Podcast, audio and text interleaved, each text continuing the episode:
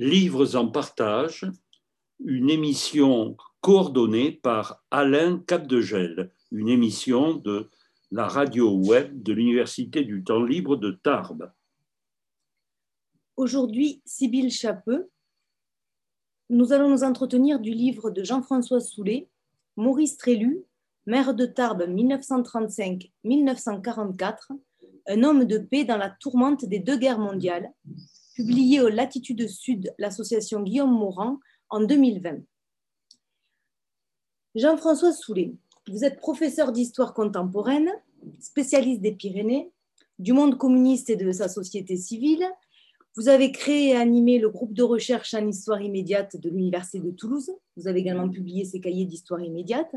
Vous êtes président de l'Université du temps libre et vous avez été et êtes toujours directeur de collection dans différentes maisons d'édition, comme les éditions du Cairn, les éditions Privat notamment. Vous êtes romancier aussi parmi vos multiples casquettes et auteur. Et aujourd'hui, vous nous proposez une biographie passionnante, celle d'une personnalité tarbaise, Maurice Trélu, qui fut maire de Tarbes de 1935 à 1944 et qui a marqué la vie politique tarbaise de l'entre-deux-guerres jusqu'à l'année 45, année de sa mort en déportation dans les conditions euh, terribles que vous nous décrirez euh, un peu plus tard.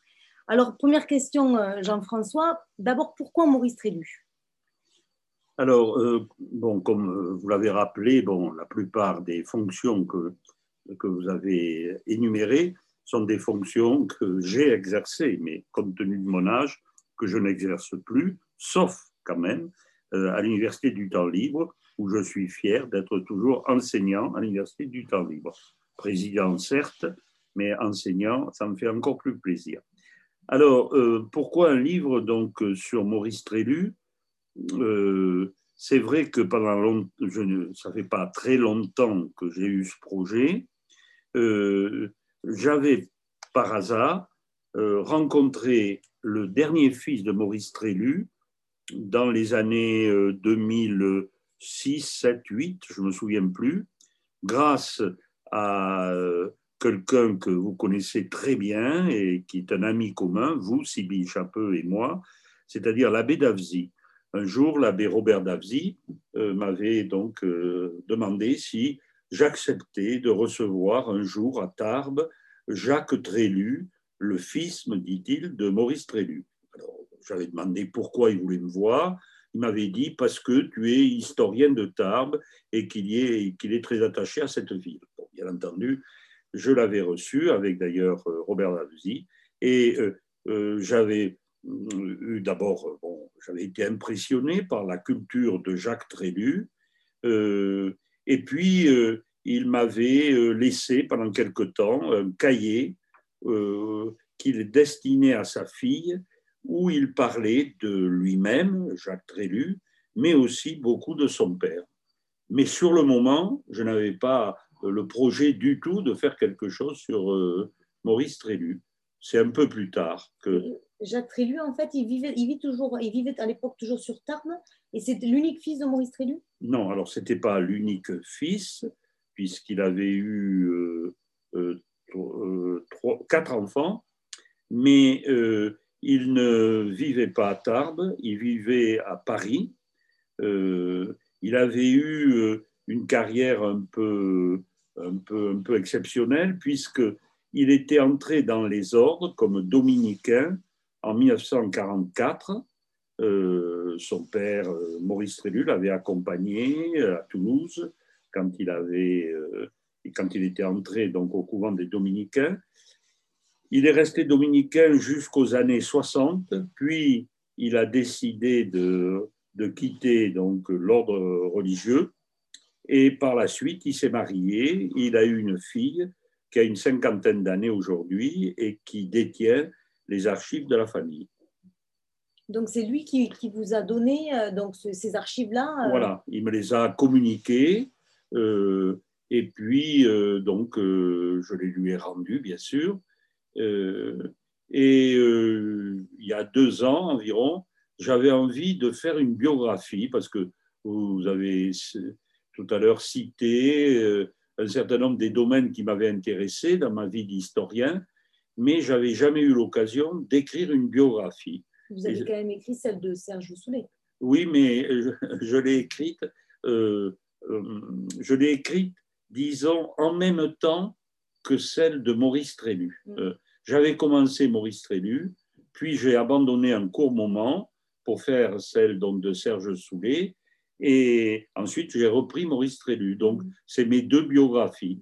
Et vous qui êtes historienne, patentée, docteur et tout, et qui préparez donc une biographie sur l'abbé d'Avzy, eh bien, euh, je suis sûr que vous avez déjà pris, que vous allez prendre beaucoup de plaisir.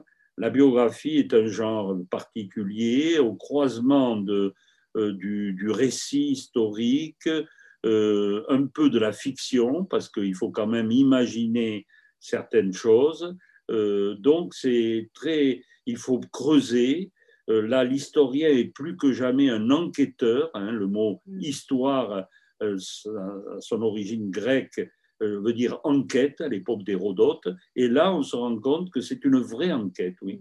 Et on dit aussi souvent, enfin, Étienne Fouillou, l'historien, le dit, qu'il faut avoir un peu d'empathie avec le sujet ah, de sa biographie. Est-ce que, c'est, euh, que vous partagez ce sentiment Tout à fait. Bon, au départ, je n'avais ni empathie, ni antipathie, ni sympathie. Je ne le connaissais pas du tout, Maurice Trélu. Mais peu à peu, effectivement, il y a eu une véritable empathie. Mm. Et ça agace certains lecteurs. Hein. Mm. Ils confondent empathie avec... Euh, euh, ils pensent que l'empathie euh, nuit à l'objectivité. Mm. Ce qui n'est pas le cas. Hein. l'empathie, c'est de comprendre, d'essayer de comprendre un homme, sa démarche, son contexte culturel, euh, donc, c'est assez euh, intéressant. Hein. Et alors, c'est assez réussi aussi, puisque, en fait, on, a, on apprend énormément sur Maurice Trélu, et notamment parce que vous croisez des sources très différentes. Donc, vous avez bénéficié de, documentation, vous venez, venez de parler euh, du journal des, des, archives privées que vous a communiqué Jacques Trélu. Peut-être vous pouvez nous en dire un peu plus sur ce qu'elles contiennent. Mais vous avez aussi utilisé des archives publiques, des enquêtes, des articles et également des archives de maçonniques donc ça, vous peut-être nous dire euh, comment vous les avez obtenus Oui, euh, bon, euh, vous citez là toutes mes sources, c'est très bien. Ce sont des sources variées, mais elles n'ont pas joué, elles n'ont pas été en volume les unes aussi importantes que les autres. Hein, c'est évident et ça arrive souvent. Par exemple, bon, vous avez cité en dernier les archives maçonniques. Bon, elles se réduisent à une copie d'un discours fait par le grand-père Trélu lorsqu'il était intronisé à la loge de Tarbes.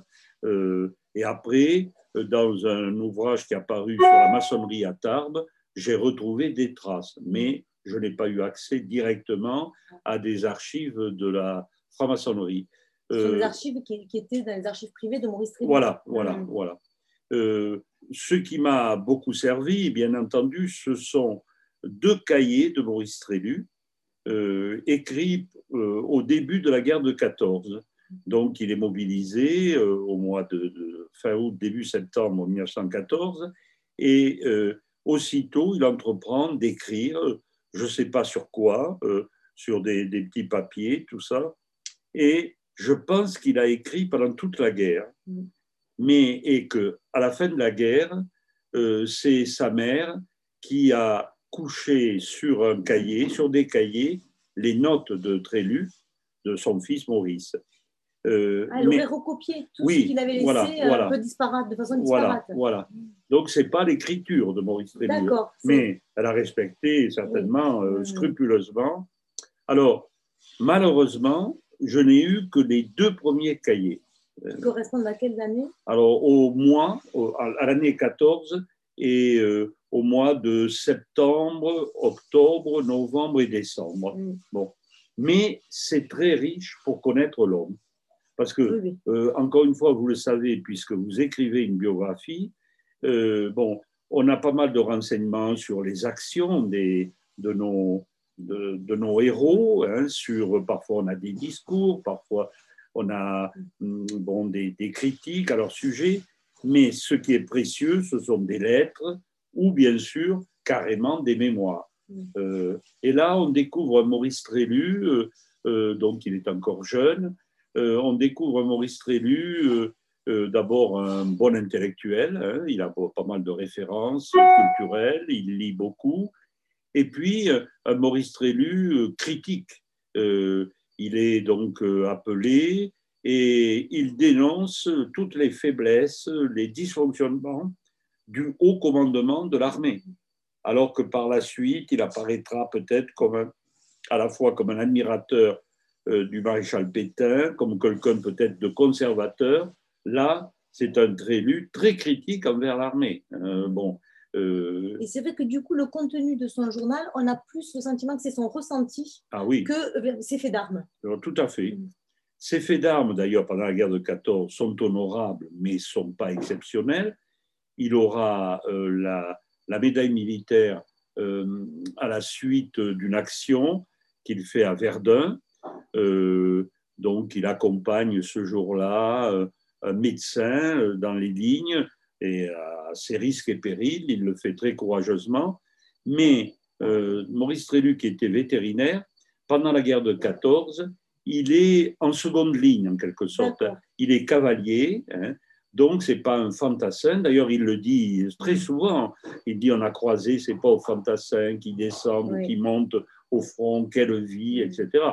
Euh, et donc, il a eu une vie plus protégée. Néanmoins, il a fait quand même quatre ans et demi de guerre. Et c'est ce qui explique un peu qu'il est ressenti, qu'il exprime davantage en ressenti que euh, des actions. Euh, oh, sûr, sûr, sûr.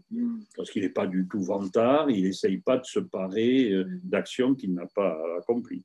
Alors, à part les derniers journaux donc, des trois autres années de guerre de Maurice Trélu que vous auriez aimé avoir, que vous n'avez pas pu retrouver, est-ce qu'il y a d'autres archives qui vous ont échappé et qui auraient été intéressantes pour votre sujet il y, a, certainement, il y avait certainement autre chose. Hein, parce que, donc, ces archives, elles ont d'abord été recueillies, comme vous l'avez mentionné, par son fils le plus jeune, Jacques Trélu.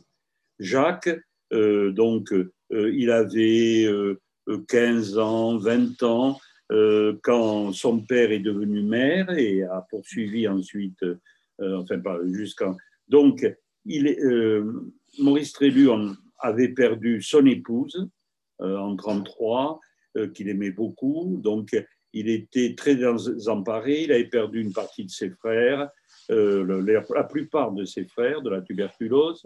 C'est une hécatombe dès 1900, 1901. Six de ses sept frères et sœurs. Ah, six de ses, c'est affreux. Hein. Euh, chaque année, hmm. et la tuberculose. Donc, Maurice Trélu s'est retrouvé très isolé et il avait que son fils le plus jeune à ses côtés.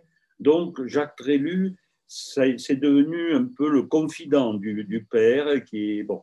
Donc, il a bien vécu, il a bien connu. Et je pense qu'il avait conservé, Jacques Trélu, pas mal de choses de son père. Mais peut-être à la fin de sa vie, il est mort vers 80 ans, en a-t-il détruit un peu avant? C'est possible. Euh, et surtout, les archives de Jacques sont passées à sa fille, qui n'est pas du tout passionnée, c'est le moins qu'on puisse dire, par les archives de famille. Ah je vous donne un exemple. Très gentiment, elle m'avait envoyé ce qu'elle avait. Mais je lui ai dit, quand même, vous avez bien cherché, est-ce qu'il n'y a pas d'autres cahiers. Elle m'a dit, oui, j'en ai trouvé un autre, par exemple. Et elle me l'a envoyé après. Ah Donc, je me suis toujours dit que... En insistant un peu, vous voilà, pouviez en avoir un peu plus. Quoi. Alors, les familles, vous le savez, vous êtes historienne, sont pas du tout soigneuses, sont pas mm. méticuleuses, euh, considèrent ou que c'est confidentiel et, et, les, et les jettent et tout ça. Donc, euh, alors, j'ai eu quelques lettres intéressantes qui ont été conservées, euh, de, notamment des lettres du fils aîné de Jean Trélu. Mm. En particulier, cette lettre, quand même, qui est très importante, qui est une copie d'un courrier envoyé au procureur en 1945, où il dénonce donc l'attitude de certains Français tarbés euh, qui sont au camp, qui sont internés au camp de Buchenwald avec euh, Maurice Trélu et qui l'ont euh, ostracisé. Mm. Et d'après le fils, il écrit au procureur de la République, bon, il trouve qu'il faut dénoncer ce comportement et il porte plainte. Donc une lettre pareille, c'est quand même très important. important. C'est un témoignage important. Et du coup, Jacques Trélu a constitué un, témoin oral. Alors, vous êtes euh, spécialiste d'histoire immédiate. Alors, euh, je rappelle un peu l'histoire immédiate. C'est cette histoire pour laquelle on dispose de témoins directs. Et donc, ces témoignages, on peut les croiser avec des sources écrites.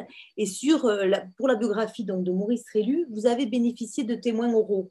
Alors, outre Jacques Trélu, qui c'est que vous avez pu interroger? Alors, Jacques Trélu, donc, je ne l'ai pas vraiment interrogé ce jour-là. Il est resté trois heures chez moi et euh, il, m'a parlé de ce qu'il a voulu. Moi, je n'avais pas en tête. Donc, alors, de temps en temps, quand même, parce qu'il avait tendance, comme les personnes âgées, je les connais puisque j'en fais partie, elles ont tendance à se raconter elles-mêmes. Et donc, quand euh, il glissait trop sur lui-même, j'essayais de le remettre un peu sur le père, qu'il aimait beaucoup d'ailleurs, hein, mais il revenait un peu. Bon, euh, alors, par contre, Jacques Trélu, a été interrogé par une de mes étudiantes mhm. parce que j'ai proposé à une de mes étudiantes du Mirail de faire une monographie sur Maurice Trélu. Alors, elle était contente et elle a rencontré Jacques Trélu.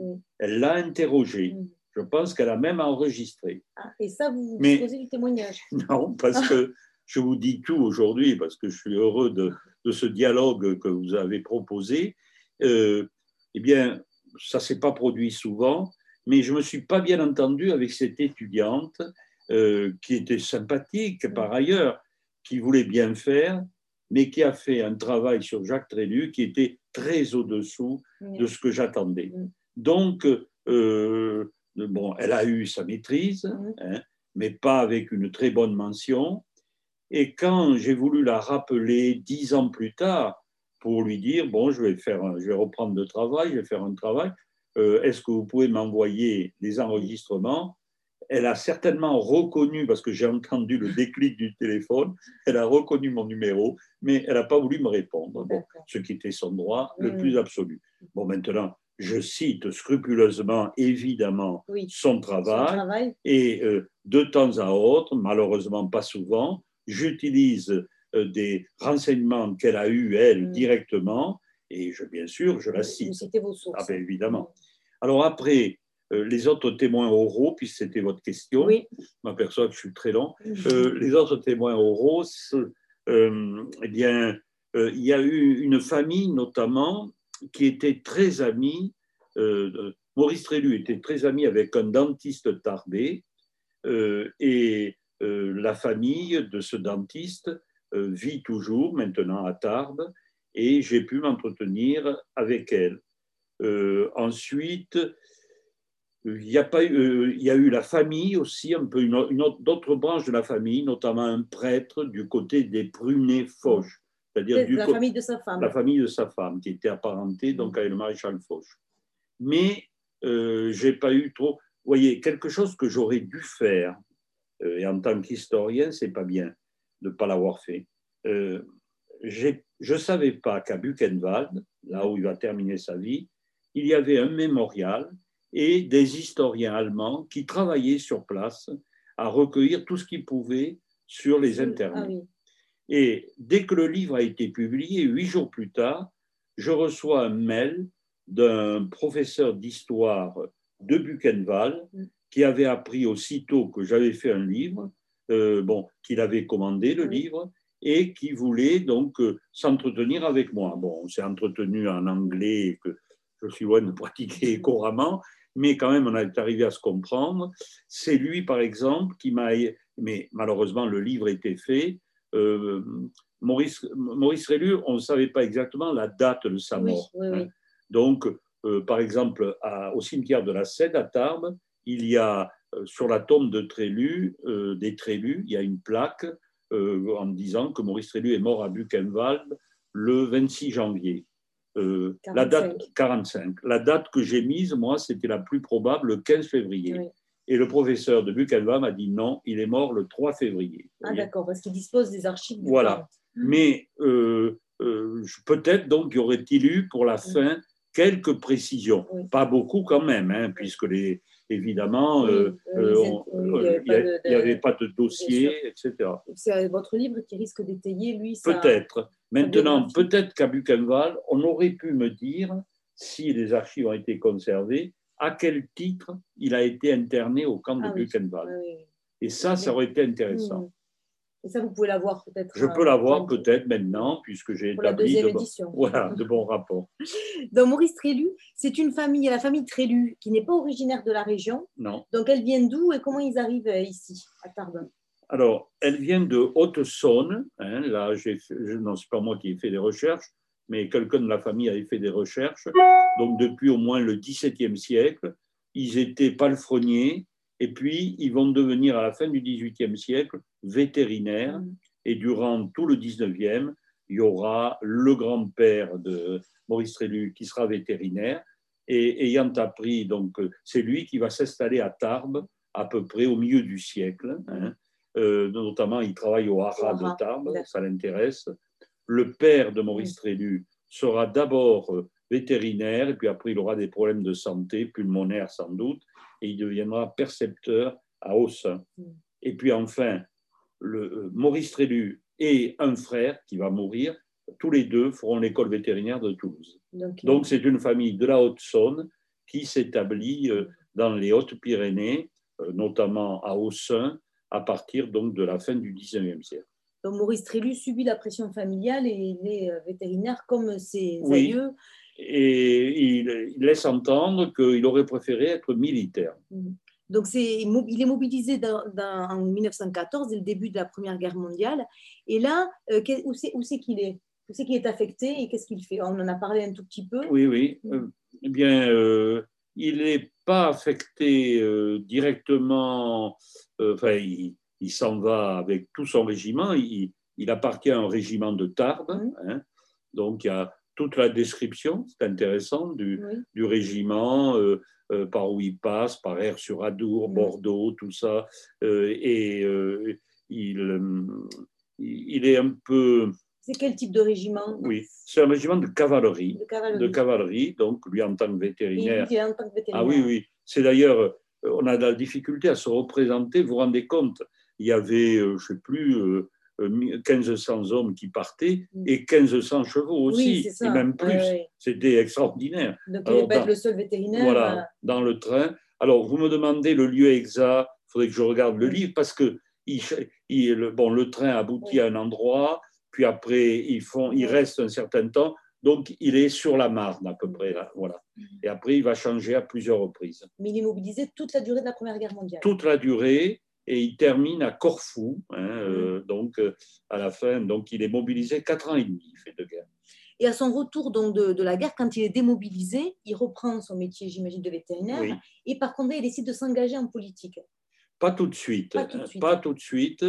Bon, euh, il, est, il est très proche de son grand-père, euh, qui était donc maçon, euh, enfin qui était vétérinaire, mais franc-maçon, je veux dire, qui a fait partie du conseil municipal de Tarbes à la fin du 19e, qui est un homme âgé déjà, mais plein de vie, euh, qui a des, de, de grands principes euh, euh, moraux, et je pense qu'il a marqué, euh, notamment par rapport à la tolérance, parce que Mm. c'est un mot, euh, euh, je vous donne un exemple, par exemple, Maurice Trélu n'était pas croyant véritablement, euh, mais sa femme l'était, euh, et il a fait aucun obstacle pour qu'une de ses filles et un de ses fils deviennent religieux.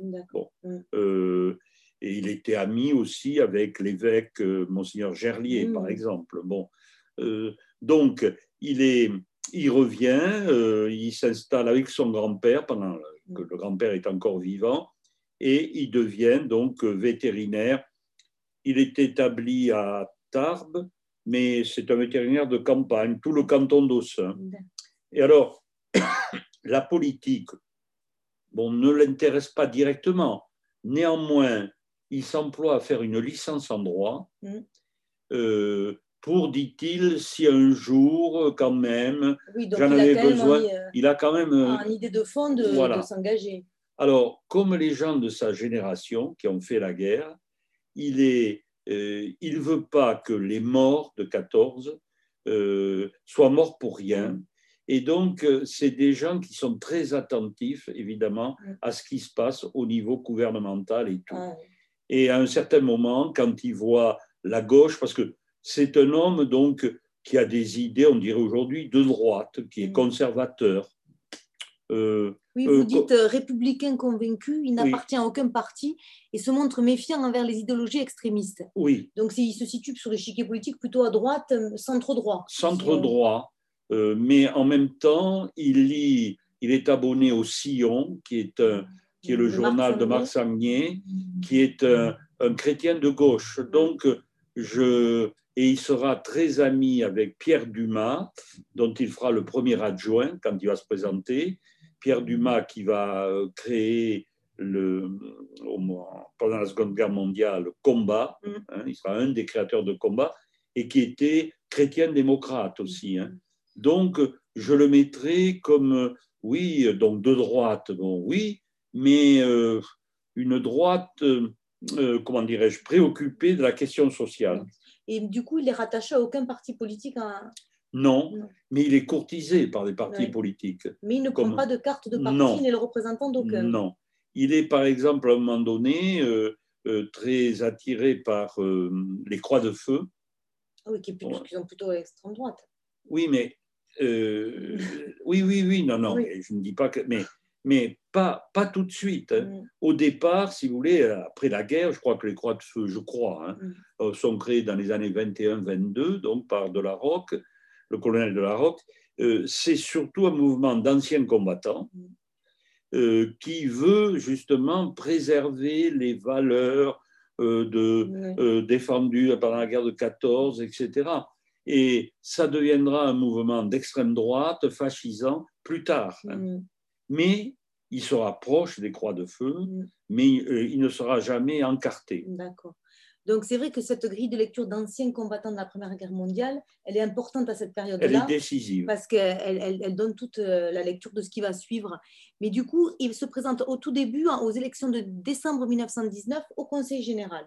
Et Oui. là, c'est son, sa- sa première- son premier mandat. Oui, c'est vrai, tout à l'heure, je vous ai dit à tort, euh, non, il ne va pas faire de la politique tout de suite. J'avais tort, euh, parce que déjà en 19, effectivement, il se présente au Conseil général. Bon, bon, oui, oui, Donc il est Euh, quand même attiré mais par la, chose politique. oui. Mais en fait, pour moi, l'entrée en politique, ça sera euh, En 35.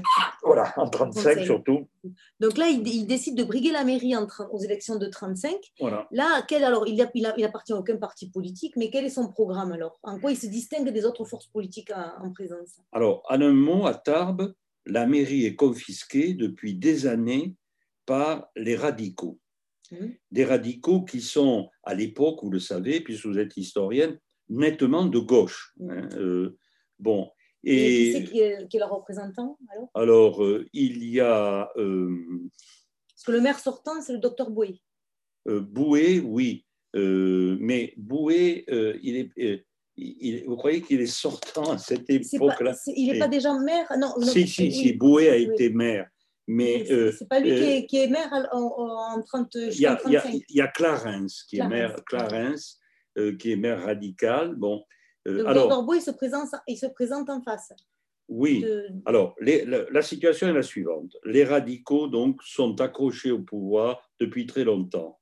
Depuis quelques années, ils ont été obligés de faire un peu de place aux socialistes. Mhm. Bon. Euh, donc, cette municipalité, elle est là pour durer. Bon. En 1935, on persuade euh, Trélu, qui a perdu sa femme il y a quelques années, qui est quand même euh, qui se sent seul, tout ça. Bon, on le persuade de se présenter, de faire une liste.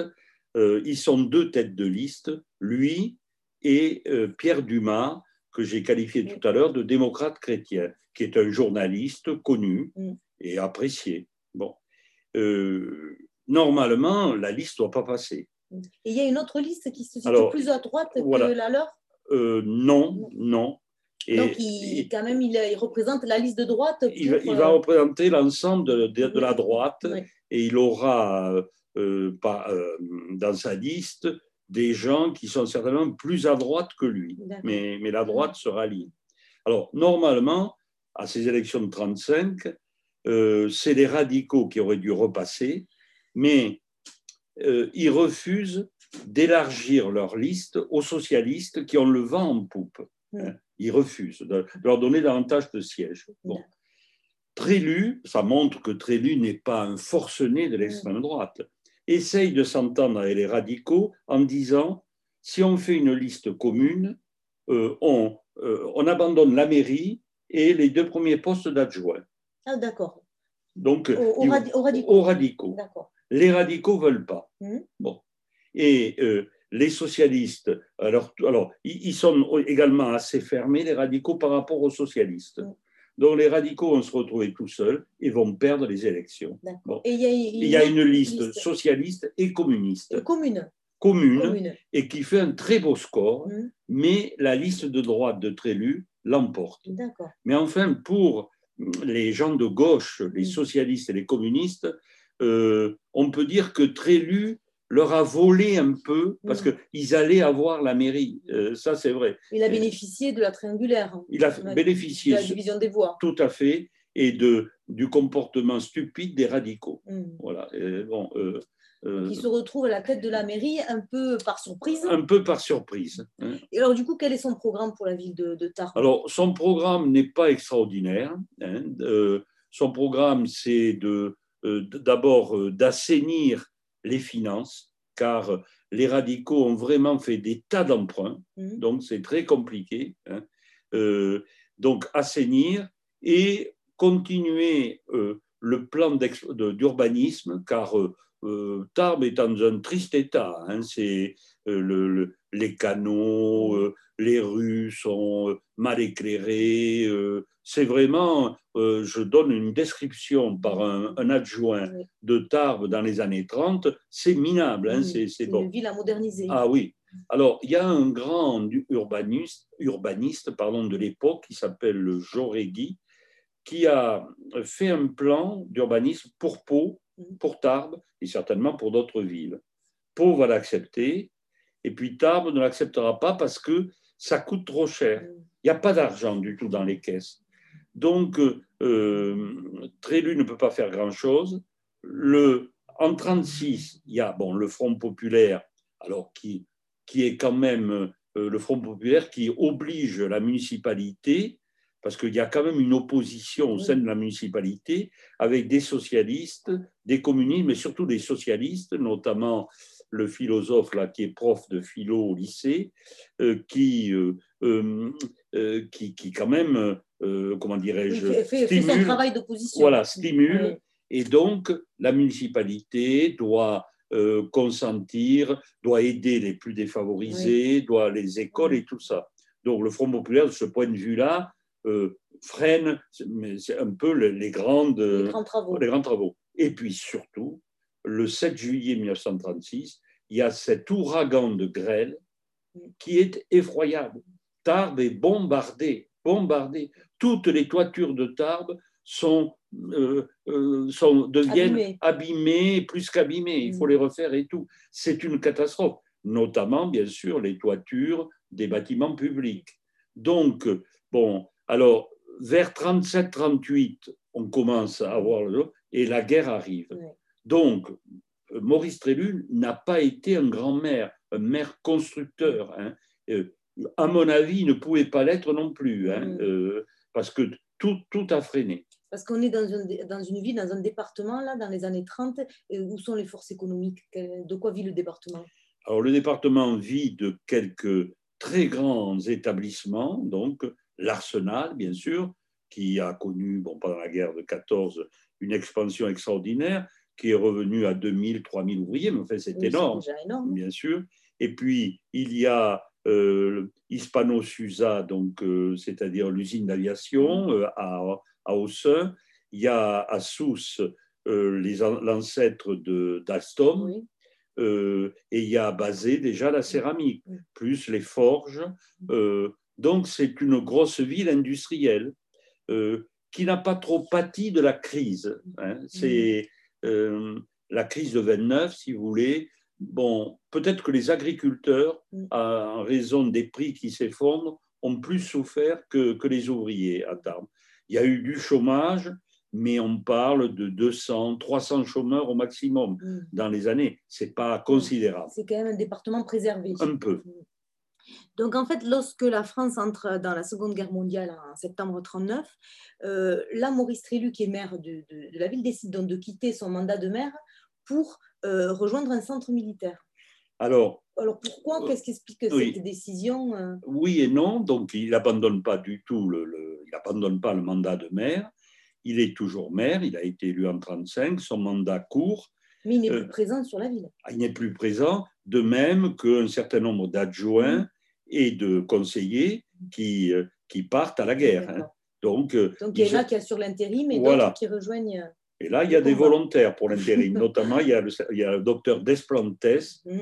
qui est, lui, de- d'extrême droite et qui a quand même euh, l'intention d'occuper la place. la hein, place. Oui, oui. et qui n'est pas tellement préoccupé du retour de Maurice Trélu. D'accord. Alors, à un moment donné, il y a Pierre Dumas, Mm. euh, qui est le premier adjoint, qui tente de... C'était à lui à prendre Oui. mais il est très vite intéressé par la résistance, Oui. donc il va, donc c'est Desplantes qui va Oui, occuper tout le terrain. Voilà. Et du coup, Maurice Trélu, lui, il va où? Alors Maurice Trélu n'avait pas besoin de partir à l'âge qu'il avait. Hein. Il avait euh, à l'époque euh, au moins presque 10 ans de plus, euh, si vous voulez, l'âge de, de l'âge démobilisable. Mais par civisme, il décide de partir. Alors, il ne part pas là non plus en première ligne, hein, mais euh, euh, il va participer. Bon, d'abord, il va être près de la ligne Maginot pendant la drôle de guerre qu'on appelle, et puis ensuite, en mai, donc, il va être prisonnier, Mm. euh, et pendant un an, comme il est officier, il sera non pas dans un stalag, mais dans un oflag D'accord. Et en Allemagne en Allemagne pendant un an. Le régime n'est pas un régime très dur, Mm. rien à voir avec les camps comme il va connaître Buchenwald, Auschwitz, etc. Euh, mais enfin, bon, euh, c'est pas non plus le club méditerranéen. Il va être euh, à un moment donné malade, il a des rhumatismes. Euh, bon, et au bout d'un an, on arrivera à le faire sortir. On, c'est-à-dire ses enfants, Mm. euh, notamment, ce qui va jouer, c'est qu'il est père de familles nombreuses. Et donc, euh, alors, il revient, Et là, il rentre à Tarbes. il rentre- du coup, on est au printemps 41. voilà, on est, euh, Mm. oui, mais, oui, oui, t- au juin euh, 41. Et là, du coup, il retrouve son poste de maire. Alors, il retrouve son Et poste. Monsieur Desplantes lui, lui cède volontiers la place. Alors, il retrouve son poste de maire euh, parce que le maréchal Pétain, qui est le chef de l'État, va le maintenir comme maire, Mm. puisque Pétain avait le, il pouvait euh, mettre de côté les maires qui lui Mm. plaisaient pas et conserver ceux qui lui plaisaient. Et comme Maurice Trélu était un maréchaliste convaincu, il l'a maintenu comme maire. Alors, euh, euh, oui, pendant qu'il n'était pas là, donc il y a eu une grosse bagarre.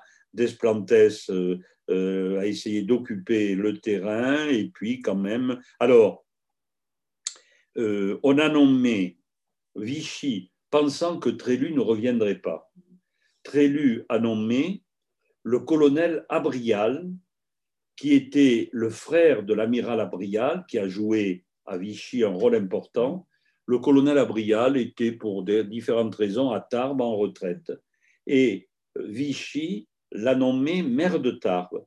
L'a nommé maire de Tarbes, mettons, je dis ça de tête, le 23 juin, euh, sans savoir que le 22 juin, Maurice Trélu avait été libéré. Bon. Donc, vous voyez, on, Oui. se, on se pressait entre Dumas, qui à un moment donné avait bien pensé devenir maire à la place, Desplantes, qui a tout fait pour rester maire, Abrial, qui a été nommé, donc on ne manquait pas de prétendants. Et puis voilà, voilà que euh, Trélu revient. Alors, à ce moment-là, il est bien accueilli. Abrial dit qu'il a toujours eu comme idée de lui remettre, évidemment, tout ça, ce qui n'est pas sûr du tout, parce que, euh, bon. Et alors, il est bien accue- très bien accueilli à la gare de Tarbes, euh, euh, surtout par, euh, par ah, le mouvement qui va devenir un mouvement fasciste. Aidez-moi.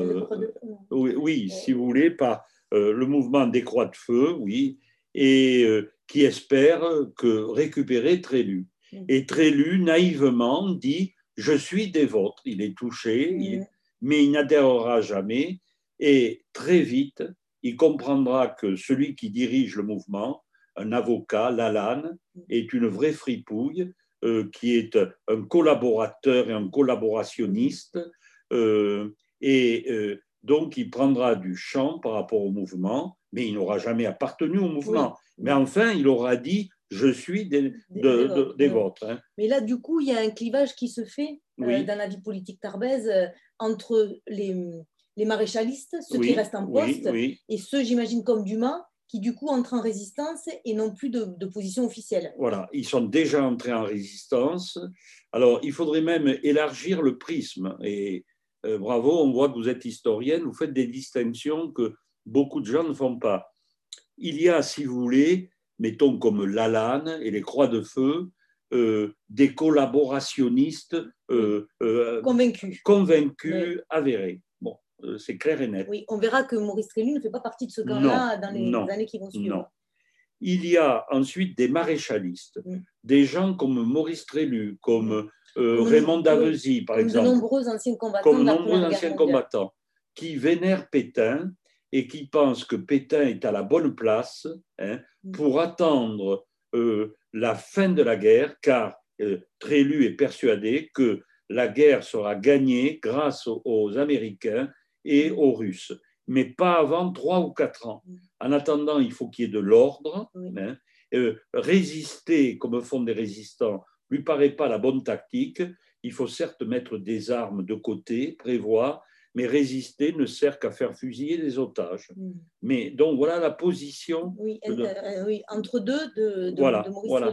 Après, il y a les résistants. Hmm. Euh, alors, ça n'empêche pas à cette catégorie de gens, euh, qui sont donc des maréchalistes, de, de permettre à des évadés, à des juifs de, oui, de, de, les aider. de les, aider.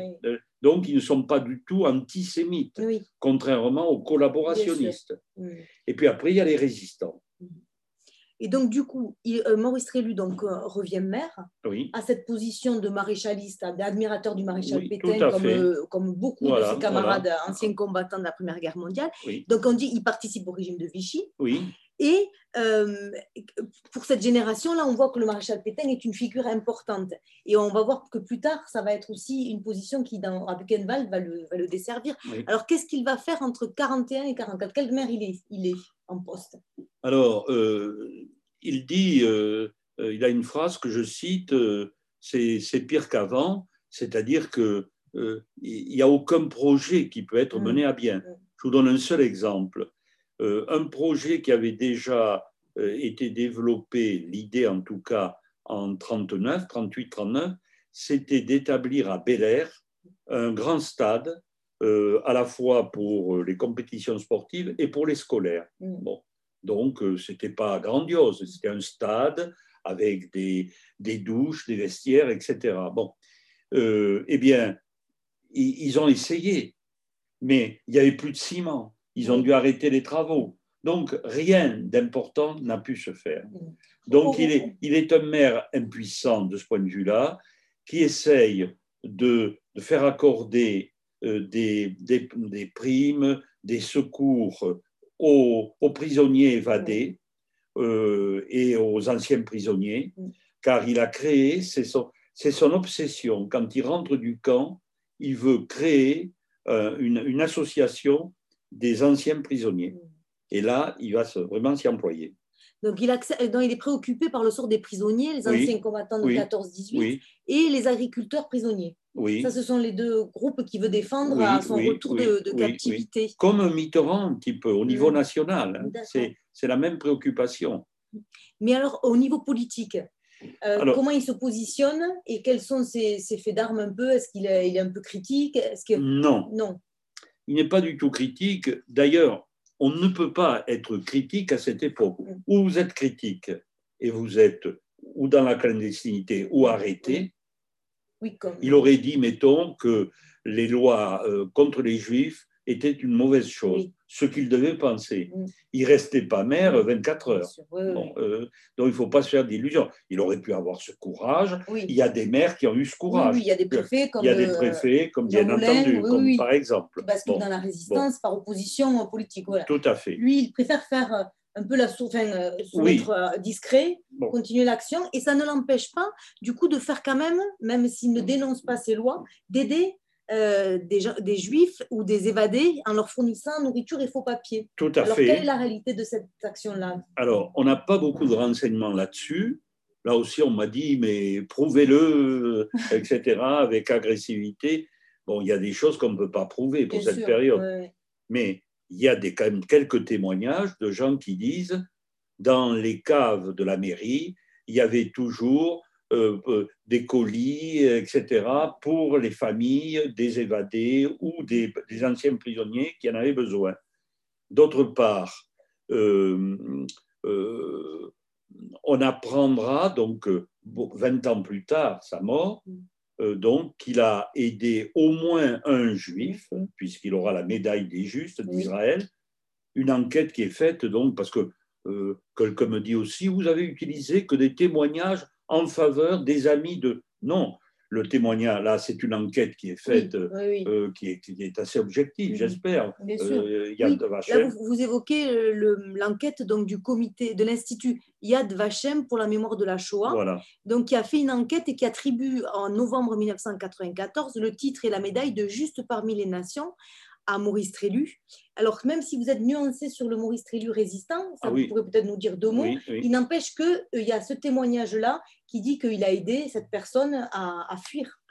Tout à fait. Donc, euh, euh, c'est vrai que j'accepte pas pour le moment, par rapport à ce que je sais, Mm. euh, dans Yad Vashem, la notice, ça commence comme ça Maurice Trélu, virgule, résistant. Mm. Pour moi, un résistant, c'est, c'est quand même autre chose. C'est quelqu'un qui a accepté d'entrer dans un mouvement, euh, euh, qui vit la plupart du temps dans la clandestinité, pas obligatoirement. Maurice Trélu, non. Je répète, il était même le peu qu'il a dit à son fils, il, il- il n'approuvait pas Oui. la résistance telle qu'elle se déroulait. Bon, euh, parce qu'il était au courant hein, de- des mouvements de résistance, donc il n'allait pas les dénoncer, mais il ne les approuvait pas. Donc, c'est intéressant comme cas. Ça prouve que parmi ceux qui n'ont pas appliqué la politique de Vichy, il y avait des gens comme Trélu, Oui. hein, euh, qui, euh, euh, modestement, discrètement, il y a, euh, ont, ont agi. Il y a quelque chose aussi qui est un peu, quand même, qui, qui interroge. Au mois de juin, euh, bon, d'abord, Au mois de juin de quelle année de, de 44, 44 Bon, donc il y a le bombardement de Tarbes Oui. le 10 juillet, euh, cinq avions allemands qui font trois morts et des Mm. blessés. Et Trélu euh, proteste violemment à la commandanture à ce sujet. Là aussi, un collaborationniste Oui, convaincu, ne non, pas. oui. Parce qu'il s'oppose en fait parce que les Allemands veulent, que lui faire signer un document si- euh, disant que ce sont les Alliés qui ont bombardé. Voilà, des- euh, voilà. Donc, il s'oppose. Euh, là, nous savons par, euh, euh, par la suite que ce Lalanne des Croix de Feu Mhm. a euh, l'a dénoncé très lui, on ne sait pas pourquoi, Mhm. mais qu'il est dans le collimateur de la milice. D'accord. Bon, Euh, là aussi, s'il était un collaborationniste, un collaborateur, il ne faut pas confondre les choses. Et enfin, il y a un fait étrange. En novembre 42, je reviens en arrière, euh, quelque temps autour de la- de l'invasion de, la zone sud, il va à la préfecture et il dépose une demande de passeport et de visa pour aller à Madrid. On ne sait pas pourquoi. Euh, dans- on ne sait pas pourquoi. Pour aller, il dit, euh, traiter d'affaires personnelles à Madrid. Bon. Il aura l'autorisation, mais je ne sais pas s'il y est allé et je ne sais pas ce qu'il voulait y faire. Donc éventuellement, il y aurait l'idée peut-être de, partir, de partir, rejoindre. euh, rejoindre peut-être Londres, oui, ou un autre camp. Mm. Ensuite, au mois de juin 44, Mm. après le bombardement et avant son arrestation, vers le 15-20 juin, il se rend à Haro, où il rencontre le maire d'Haro, M. Mounic, hein, euh, qu'il connaît très bien, euh, parce que c'est un passionné de rugby, comme Maurice Trélu, et surtout parce qu'il est vice-président de l'équivalent du Conseil général, oui, dont Maurice Trélu est le président, Mm. nommé par, par Vichy. Donc, ils se connaissent très bien. il va voir M. Mounique et son petit-fils, qui est le maire d'Aragnoé aujourd'hui, m'a certifié que son grand-père lui avait dit qu'il voulait passer en Espagne, Maurice Trélu. Mais il passe une nuit là chez Haro et on lui téléphone de Tarbes à Maurice Trélu en lui disant qu'on a appris qu'il veut partir et que s'il part, on va arrêter sa famille. Donc il revient. Donc c'est déjà un, homme qui se sent menacé Ah oui, et qui est un, un peu entre, dans un entre-deux. Alors je veux bien, moi, parce que, que certains le, le trouvent donc euh, collaborationniste et tout, mais ce n'est pas du tout le. Et il y a aussi euh, ce, réseau de résistance euh, dirigé par Marcel Billère Alors, à l'hôpital, dans lequel euh, serait intervenu aussi euh, peut-être euh, Maurice Trélu. Alors, Maurice Trélu a au moins, moi je suis très prudent, hein, je n'essaye pas du tout d'exagérer Mm. les actes, au contraire, je les minimise volontairement.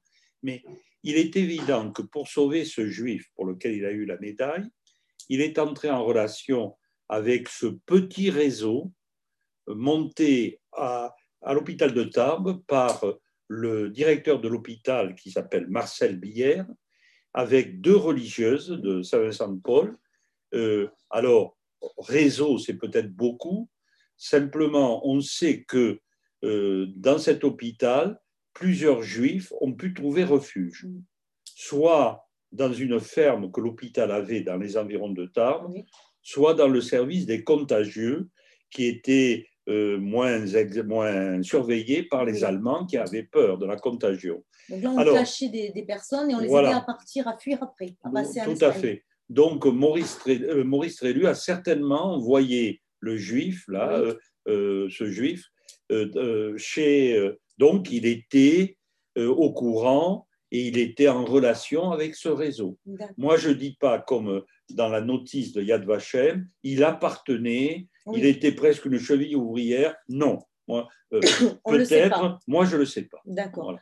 On ne le sait pas. Donc, on il est- on ne sait pas s'il est animateur ou membre d'un réseau de résistance. Voilà. En tout cas, il y a des petits faits, une Ah oui. volonté de fuir, Ah oui. euh, des actes un peu de résistance, l'aide de ce- cette personne Ah oui, qui va témoigner 20 ans plus tard. je pense qu'il jouait, si vous voulez, double jeu, hein, euh, Trélu, qu'il était maire euh, de Vichy, respecté par Vichy, mais que euh, Mm. en même temps, il faisait ce que honnête homme fait, c'est-à-dire il aidait les gens. Et, donc, du coup, pourquoi euh, il est arrêté en, en juin 1944 par les autorités allemandes? Alors, c'est une question simple. Euh, pour le moment, donc, euh, je l'ai, c'est tout à fait normal, j'ai essayé d'analyser euh, les différentes hypothèses. Alors, la première hypothèse, la plus courante, celle qu'on trouve un peu partout, c'est que euh, les Allemands l'auraient fait arrêter parce qu'il avait protesté violemment à la commandantour. Oui. Bon par rapport au bombardement par rapport au bombardement. Euh, moi, ça ne me paraît pas plausible parce que l'arrestation se passe trois semaines après Mhm.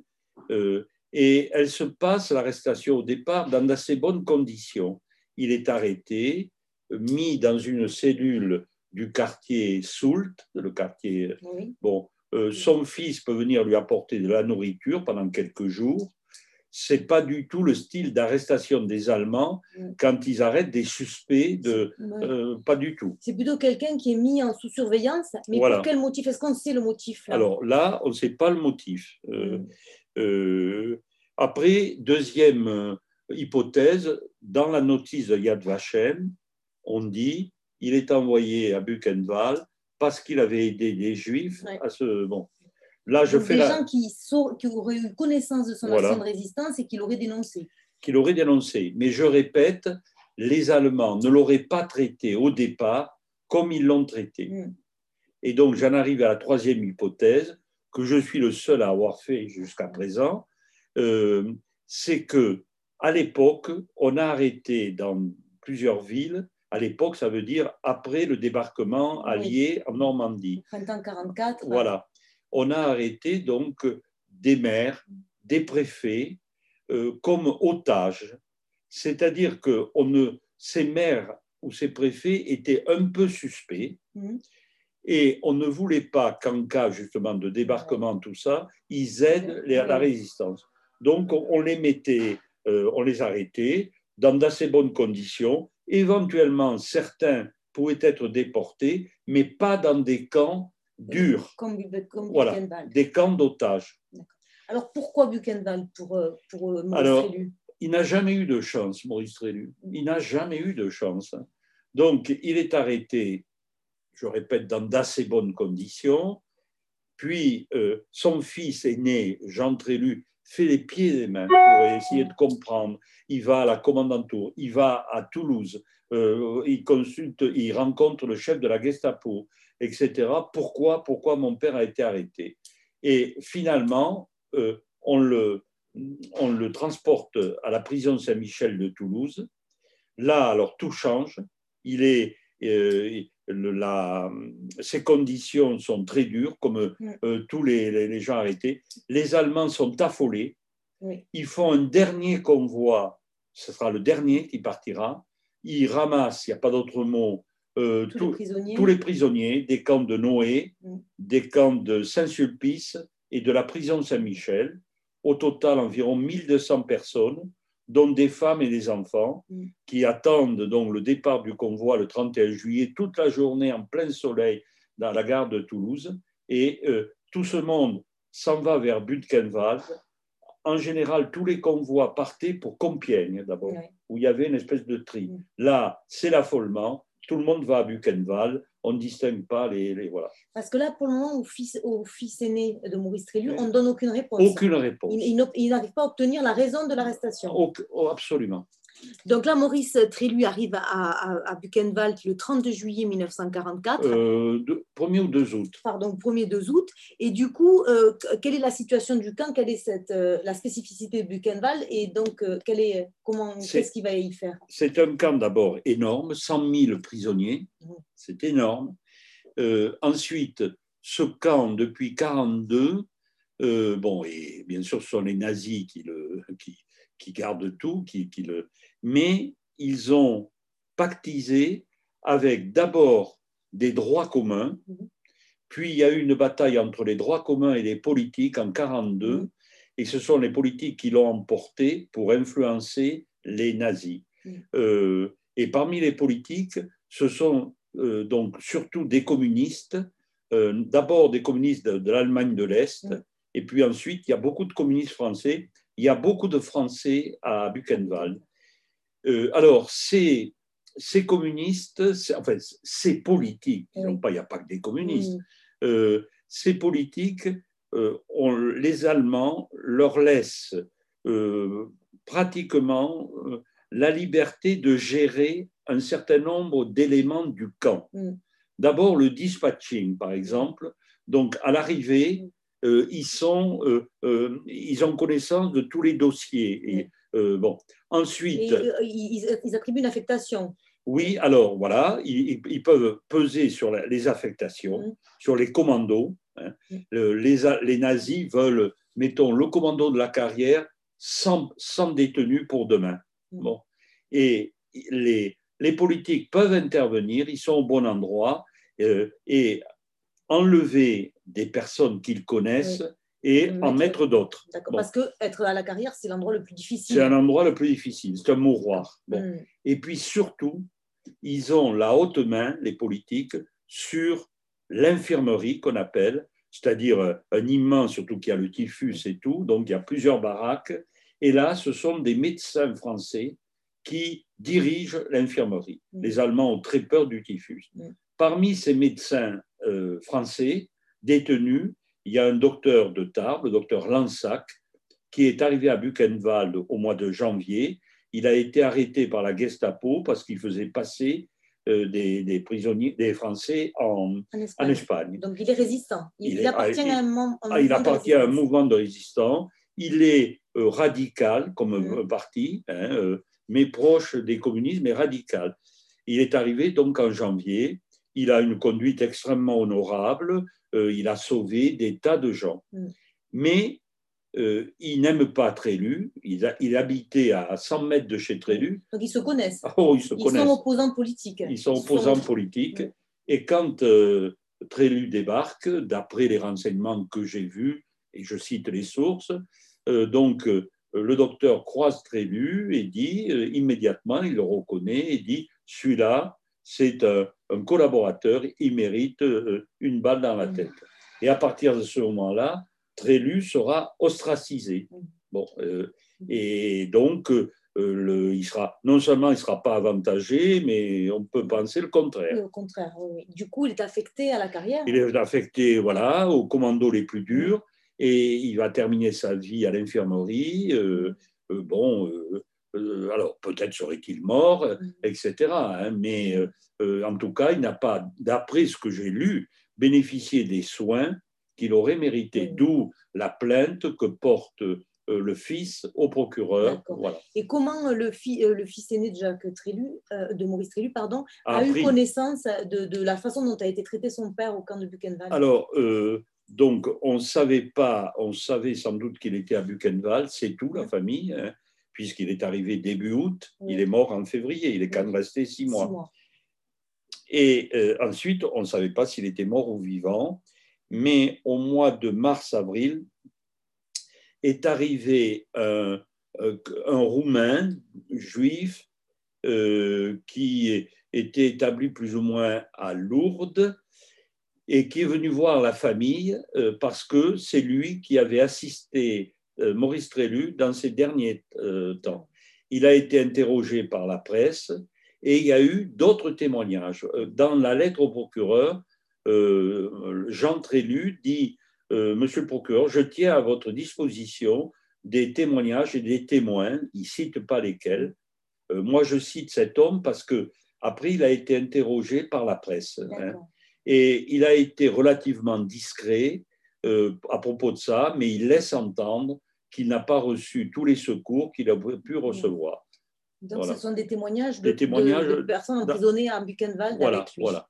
Et le docteur Lansac est revenu par la suite et il a été euh, fêté, enfin fêté, il a été honoré, pardon. Euh, il était à Barbazan débat. D'accord. Donc, du coup, euh, Jean, Maurice Trélu finit à Buchenwald. Et qu'est-ce qui reste aujourd'hui de la mémoire de Maurice Trélu? Alors, c'est une mémoire gênante. Hein. Mm. maréchaliste convaincu, il ne perd pas un instant, et je cite beaucoup dans le mm. livre, il ne perd pas un instant pour dire suivons le maréchal. Mm. Le maréchal avec ses notions de droiture, d'honnêteté, alors la morale du maréchal, etc. Donc, euh, c'est un maréchaliste, et c'est un maréchaliste qui, euh, j'emploie toujours le terme de maréchaliste, hein, pas de collaborateur ou de collaborationniste. C'est un maréchaliste qui va quand même sauver au moins un juif, et certainement plusieurs, euh, qui a aidé des prisonniers évadés, euh, qui proteste très courageusement contre le bombardement de Tarbes, à ses risques et périls. Donc ça montre qu'il était nettement anti-nazi. Hein, euh, et qui finit à Buchenwald, hein, après une guerre de 14 très honorable et un premier séjour au camp. Donc c'est un cas compliqué. Oui, bon. et donc euh, tout de suite après la guerre, on n'en parle pas. D'accord. Euh, et, euh, son fils proteste. Mm. Et il y a des enquêtes qui sont faites à la demande des résistants de l'époque qui ont pris le pouvoir, là, après donc, le débarquement, tout ça, à Tarbes.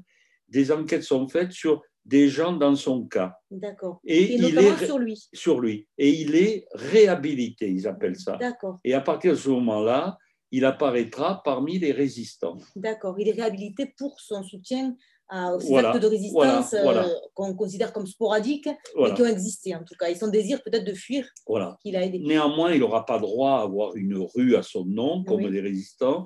Il faudra attendre quelques années pour qu'il ait un square, le square près du palais de justice. C'est là qu'il aurait eu l'altercation avec le général allemand, donc ça a un sens. Et il faudra attendre le retour de la droite, puisque vous savez, il y a eu des municipalités de gauche dans les années 50, d'abord socialistes puis communistes, et il faudra attendre euh, la municipalité Boiry, Boiry qui a été jeune au conseil municipal de Trélu, pour que on lui, on lui on baptise le stade, ce qui lui allait très bien, puisque Maurice Trélu, on n'en a pas parlé parce que vous n'êtes pas une passionnée de rugby, mais Maurice Trélu a participé à Toulouse à l'école vétérinaire à la création du Stade toulousain, ah des origines du Stade toulousain. Et à Tarbes. Voilà. Et à Tarbes, il a participé très activement à la création de la première équipe de rugby. Et il a joué au rugby et il est devenu, jusqu'en 1939, président de la fédération Armagnac-Bigorre de rugby. D'accord, c'est pour ça que le stade porte son Ah oui, oui, c'était un grand sportif, alpiniste, euh, euh, natation, nageur, donc, euh, bien sûr, le sport équestre et le rugby. D'accord. Et du coup, il y a aussi cette enquête israélienne qui permet aussi de, de, retrouver des témoins de son action de qui a retrouvé voilà quelques témoins bien sûr. Donc ça c'était et ça c'était en 1994 donc largement après sa mort. Largement après sa mort. Très bien. Mais écoutez merci Jean-François Soulet de ça. Donc cette, pour cette biographie passionnante, donc de cette personnalité tarbaise majeure, même si elle est un peu oubliée actuellement. Et donc euh, vraiment vous faites, euh, vous livrez un portrait avec empathie et distance de, cet homme et on mesure euh, donc la complexité du XXe siècle et de, de, cette grille de lecture à travers les événements terribles de la Seconde Guerre mondiale. Merci. donc euh, le livre de Jean-François Soulet, Maurice Trélumer de Tarbes, un homme de paix dans la tourmente des deux guerres mondiales, aux éditions Latitude Sud, association Guillaume Morand. Merci, Sibylle.